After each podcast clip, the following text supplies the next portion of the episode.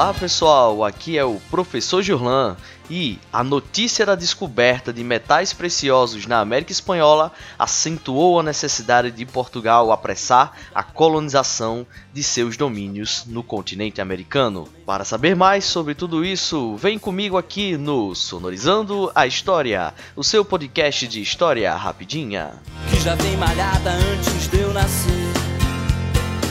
Tudo começa no final da década de 1520. O rei de Portugal enfrentava sérios problemas, como o comércio português no Oriente, que acabava e estava entrando em decadência devido à concorrência de franceses, ingleses e holandeses corria o risco de perder parte do território brasileiro para os franceses, já que o pau-brasil estava escasseando e era cada vez maior o número de piratas nas costas brasileiras.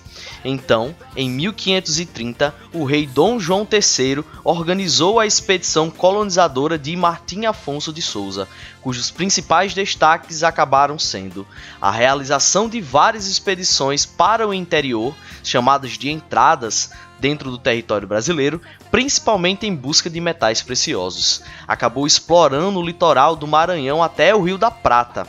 Iniciou a distribuição de Seis Marias, dentro do território brasileiro, além de fundar a Vila de São Vicente, a primeira vila do Brasil. Surgiu também, por iniciativa de particulares, a Vila de Santo André, a segunda vila do Brasil trouxe os primeiros escravos africanos para o Brasil em 1532 e introduziu a cultura da cana-de-açúcar no Brasil e fundou o primeiro engenho na vila de São Vicente, retornando a Portugal a pedido do rei em 1534. Então, em 1534, o rei Dom João III resolveu implantar no Brasil o sistema de capitanias hereditárias, que já havia sido utilizado com grande sucesso nas colônias portuguesas de Cabo Verde, Madeira e Canárias, dentro da África. Assim sendo, o território foi dividido em 15 lotes, constituindo 14 capitanias doada a 12 pessoas, na sua maioria membros da burocracia estatal e da pequena nobreza de Portugal.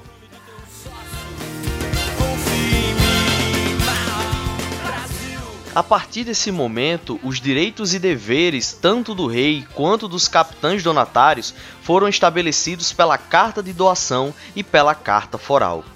Com a morte do capitão donatário, por exemplo, a administração da capitania passaria aos seus descendentes. Ao donatário cabia a propriedade de 10 léguas ao longo da costa, isenta de tributos, exceto dízimo.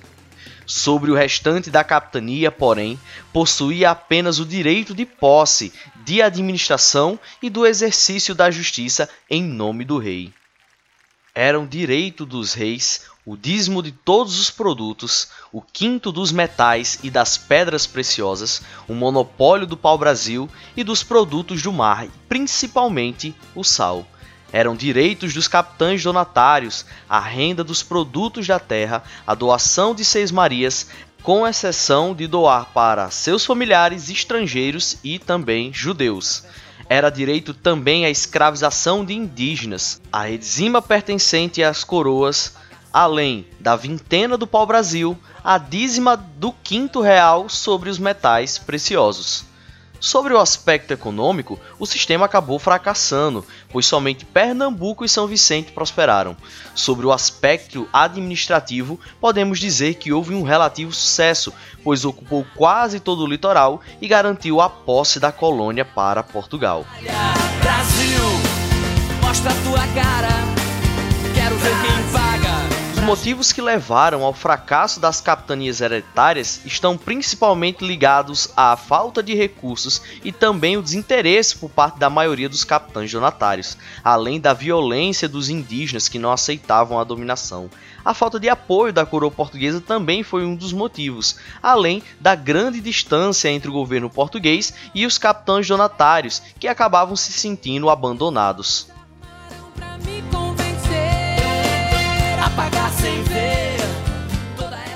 Diante dos maus resultados das capitanias hereditárias, o rei Dom João III, em 1548, resolveu centralizar a administração, criando o governo geral, cujo dirigente, caso o governador-geral, possuía a autoridade superior dos capitães donatários, onde deveria ajudá-los naquilo que necessitassem. A localização dessa nova administração deveria ser a capitania da Bahia, por situar-se no centro do litoral brasileiro. Em 1548, o regimento acabou criando cargos como os de ouvidor-mor, responsável pela justiça, provedor-mor, responsável pelas finanças, capitão-mor, responsável pela defesa e alcaide-mor, era o escrivão, entre outros cargos que foram criados nesse contexto. Três nomes são importantes no início dessa nossa história. O primeiro governador geral foi Tomé de Souza, que acabou comandando o Brasil entre os anos de 1549 e o ano de 1553. Ele construiu a cidade de Salvador, na Bahia, e acabou fundando a primeira capital do Brasil houve também a chegada dos primeiros padres jesuítas no Brasil, liderados pelo padre Manuel de Nóbrega, além da instalação do primeiro bispado no Brasil em Salvador, sendo nomeado Dom Pedro Fernandes Sardinha, além da introdução da criação de gado bovino trazido das ilhas africanas. Uma outra figura importante é Duarte da Costa, que governou o Brasil de 1553 até 1558. É durante o seu governo que chega o padre jesuíta José de Anchieta, responsável pela fundação do Colégio de São Paulo em 1554, e que acabou dando origem à Vila de São Paulo.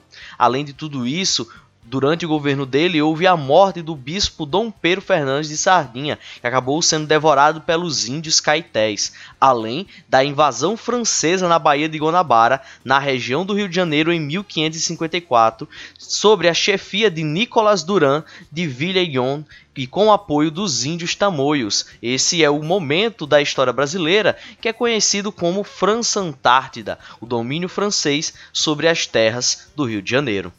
Além de tudo isso, a terceira figura é chamada de Mendiçá governou o Brasil de 1554 até 1572, é durante o seu governo que os jesuítas, comandados por Nóbrega e Anchieta, convenceram os índios temininos, sobre a liderança do cacique Ariboiá, a apoiar a luta contra os franceses.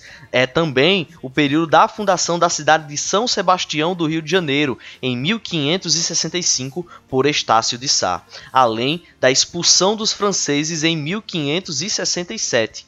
Foi nesse período que se consolidou como uma excelente administração, além de permanecer no cargo até a sua morte em 1572, pois Dom Luís de Vasconcelos, que deveria substituí-lo, foi morto pelos corsários franceses. Uma observação interessante sobre esse período é que em 1573 o Brasil foi dividido em duas partes: o governo geral do Norte, com a capital em Salvador sob a administração de Dom Luiz de Brito Almeida, e o governo geral do Sul, com capitania no Rio de Janeiro sob a administração de Dom Antônio Salema. Essa divisão administrativa durou pouco tempo, pois em 1580, quando governava Lourenço de Veiga, teve início o período da União Ibérica.